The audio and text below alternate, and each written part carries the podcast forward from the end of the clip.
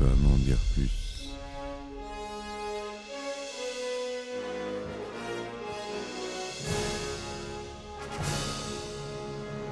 Eh ben attendez, on est en France. Allez, cul sec.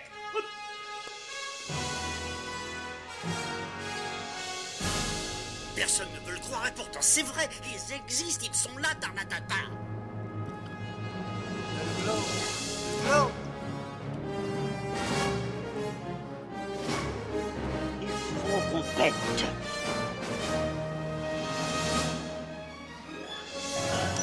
Voyons, le circuit branché, correcteur temporel temporisé.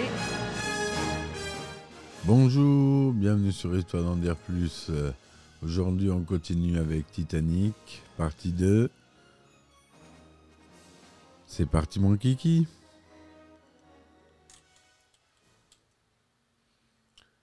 Donc, Titanic, hein, réalisé par notre James Cameron. On va parler du tournage maintenant. Un tournage qui est difficile. A des dépassements budgétaires d'une logistique et d'une ampleur démesurée, le tournage de Titanic fut particulièrement éprouvant pour Cameron et son équipe. Le perfectionnisme légendaire du cinéaste, qui, qui tourne beaucoup de prises, ne fait qu'accroître les tensions et l'exaspération de certains. Le soir du 8 août 1996, après des prises de vue sur le Keldish, un membre de l'équipe empoisonna un repas de cantine mettant de la phénylicidine dans la soupe de palourde. 56 personnes, dont Cameron, du- durent être transportées à l'hôpital et mis en quarantaine. Malgré une enquête, le responsable de l'empoisonnement, probablement un figurant, ne fut jamais identifié ni condamné. Excédé par l'exigence de Cameron, le coordonnateur de cascade Simon Crane l'insulta en public et l'équipe des cascadeurs quitta le plateau. L'incident ne fut résolu que lorsque Crane accepta de faire ses excuses à Cameron. Sans prendre en compte l'inflation du dollar, Titanic fut à sa sortie le film le plus cher jamais produit, avec un budget équivalent à 200 millions de dollars d'aujourd'hui. Le budget initial était de 110 millions de dollars, un montant que Cameron lui-même jugeait a posteriori très optimiste étant donné la complexité du film. Pour minimiser les risques, la Fox partagea les droits de distribution de Titanic avec la Paramount pour 65 millions de dollars, fait exceptionnel à Hollywood. La Fox se chargea ainsi de l'exploitation à l'international, tandis que Paramount distribua le film aux États-Unis. Pour ne rien arranger, la Fox avait d'abord fixé la date de sortie pour juillet 97, un délai impossible à tenir. Les dépassements de budget finirent par inquiéter les responsables, qui se firent plus présents sur le plateau. Cameron, qui avait déjà renoncé à la moitié de son cachet pour obtenir le feu vert du studio, cédia l'autre moitié et assuma sa responsabilité. En réaction des rumeurs sur le tournage et des dépassements de budget, la presse cinéma débuta une campagne de dénigrement du film. Cameron est suspecté à tort d'être peu regardant sur la sécurité de son équipe. Titanic est considéré comme l'exemple même du film à gros budget irresponsable et les journalistes prédisent un beat commercial qui ruinera la Fox. Certains cadres du studio démissionnent en prévision d'un échec et on suggère même de faire du film une mini-série. Lorsque la post-production causa de nouveaux dépassements, Cameron propose au studio de renoncer à ses royalties. Approuver une telle décision serait revenu à ce qu'il ne toucha pas un centime pour trois ans de travail. Mais Bill Mechanic, chef exécutif de la Fox, soutient le réalisateur et refuse l'offre. Cameron put ainsi toucher un pourcentage des recettes et bénéficier du succès monumental du film.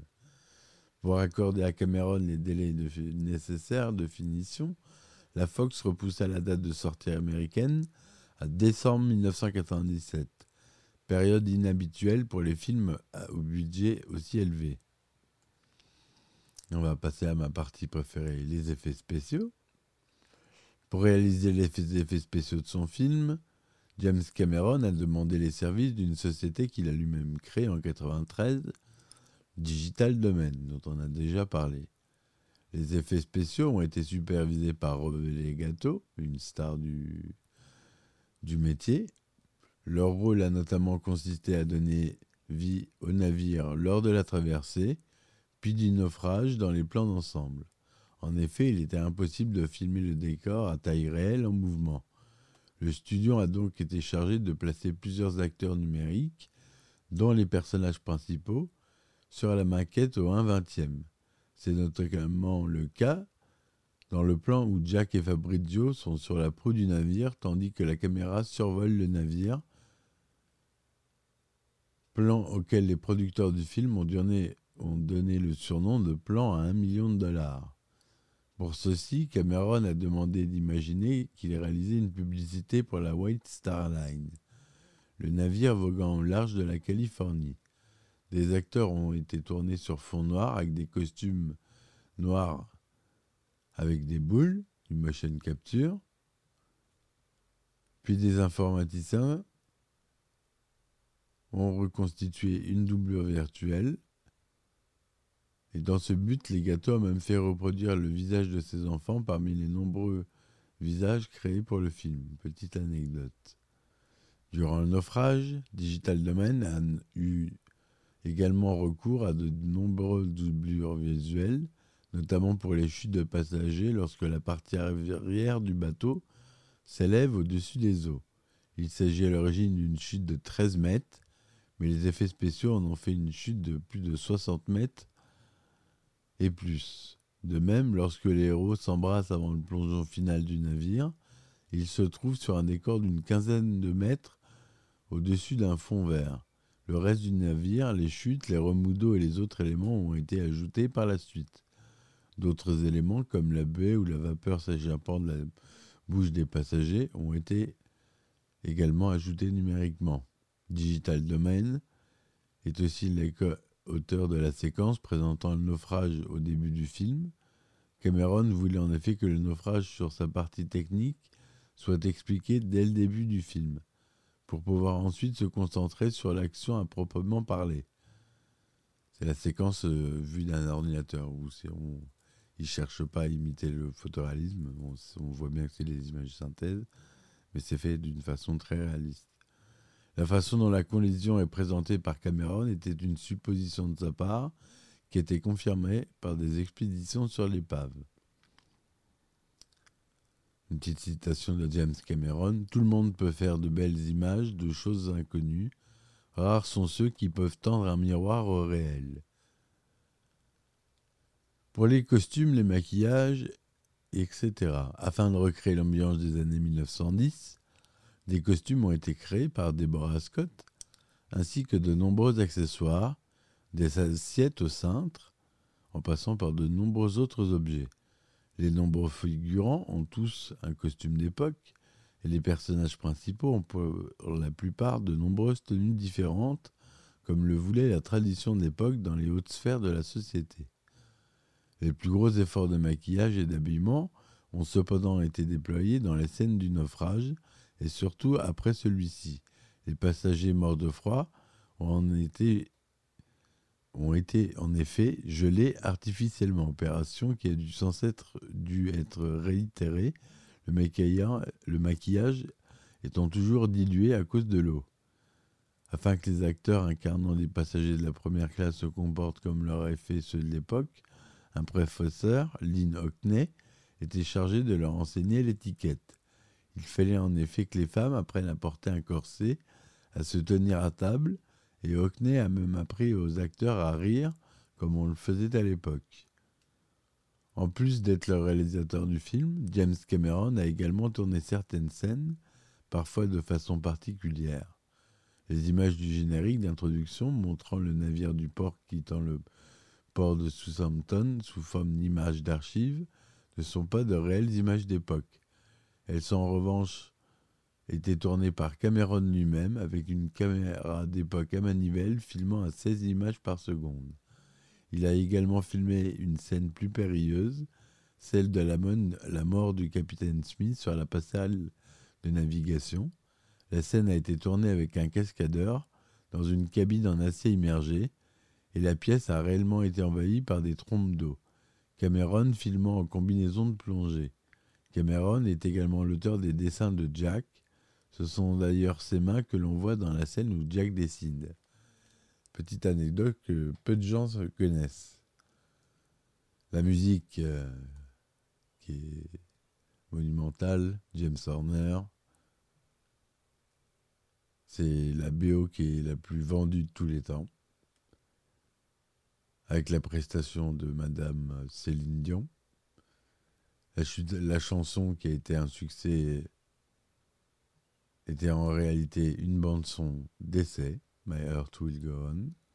C'est pourtant un succès mondial qui est resté 16 semaines à la première place des ventes aux États-Unis et s'est vendu à 11 millions d'exemplaires. Le 6 septembre 1998, 25 millions de disques s'étaient déjà écoulés dans le monde. Ce succès a conduit à la réalisation d'un nouvel album, Back to Titanic, avec des chansons inédites et des reprises, comme celle de Comme Joséphine I'm Flying Machine par Moya Brennan et certains jouets, airs joués par l'ensemble Salitinisti qui incarne l'orchestre dans le film.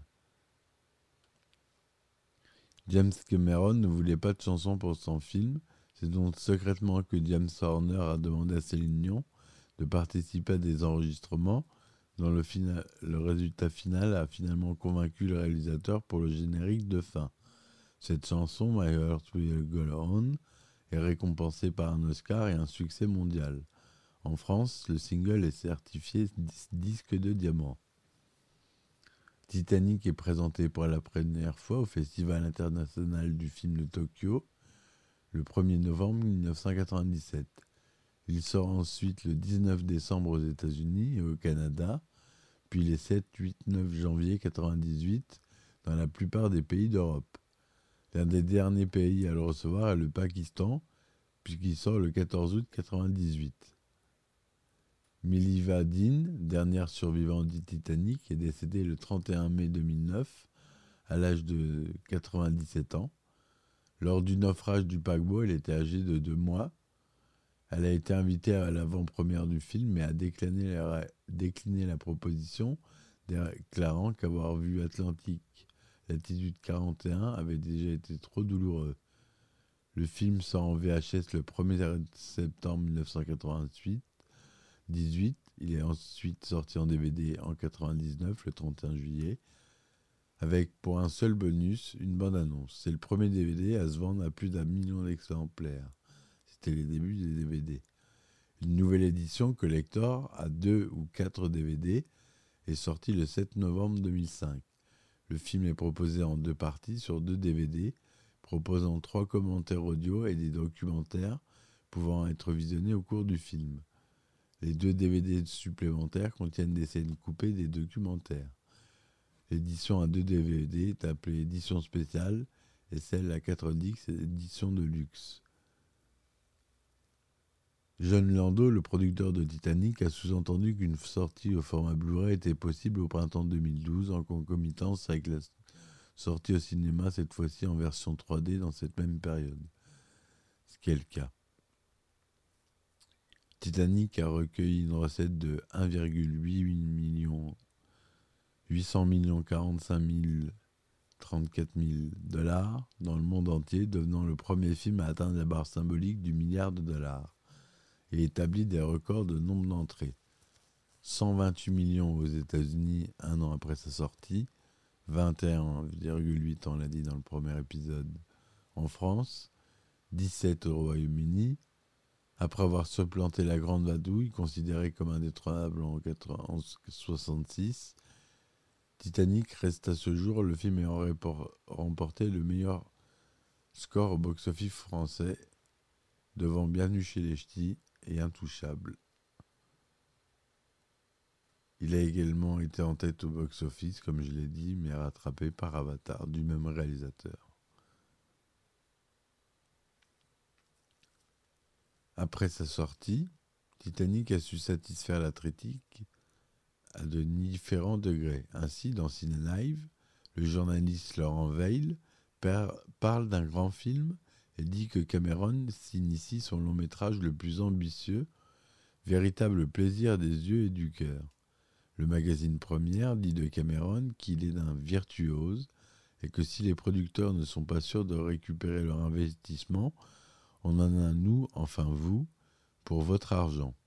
Télérama, plus mitigé, lui donne une note moyenne, considérant cependant que si Cameron simplifie parfois, il ne s'est pas borné à exhiber ses effets spéciaux, il a fait du cinéma. Jean Tullard, dans son guide des films, lui donne trois étoiles et considère que si le naufrage avait déjà été évoqué dans main film, celui-ci les surpasse sans discussion. Sur Metacritic, le film relève une moyenne de 75% sur 35 critiques. New York Times conclut pour sa part sa critique en faisant le parallèle entre le film et le paquebot, sujet de leur réputation de grandeur, mais que ce Titanic est trop bon pour couler. Le critique américain Robert Ebert se montre très enthousiaste, considérant que tous les éléments du film sont équilibrés et que les effets spéciaux, loin d'attirer l'attention du spectateur, se contentent de faire leur travail. Il le classe comme le neuvième meilleur film de 1997. Certains critiques se sont montrés plus mitigés quant au scénario et au dialogue. Ainsi, Richard Corliss du Times trouve que le film manque d'éléments émotionnels intéressants. Le Los Angeles Times se montre particulièrement cinglant, déclarant que ce qui nous a fait vraiment pleurer est le fait que Cameron pense que l'écriture de tel film soit dans ses capacités. Non seulement ce n'est pas le cas, mais ça ne s'approche même pas. Ah, ils sont pas gentils, le Angeles Time. Le réalisateur Robert Altman a déclaré que c'était le, pire film qu'il ait pu voir dans sa vie. En 2003, les spectateurs de BBC One lui ont accordé le titre de pire film de tous les temps. C'est bizarre comme quoi. Hein. Il y a eu euh, 19 euh, rediffusions du film. Jusqu'en 2023, aux dernières nouvelles. On en a 19. Voilà, je pense que j'ai tout dit.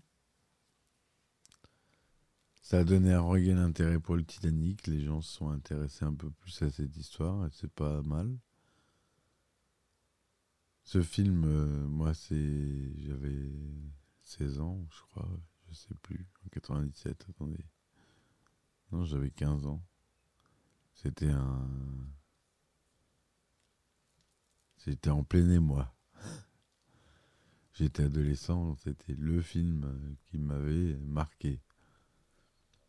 Comme euh, des nombreux Français de mon âge et de nombreux gens du monde entier d'ailleurs, de tous âges.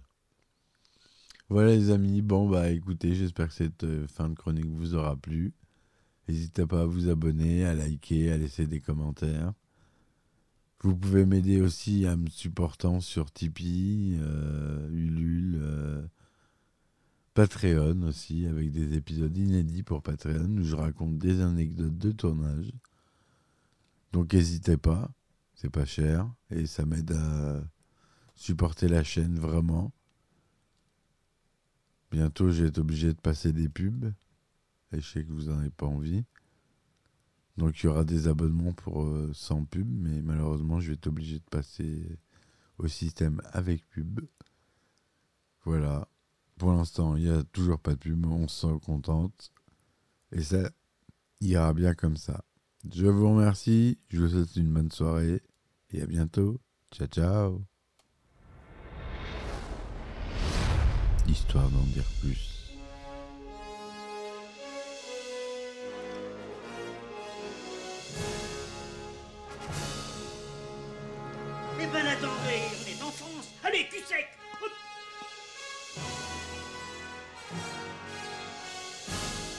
Personne ne veut le croire et pourtant c'est vrai, ils existent, ils sont là, Tarnatata.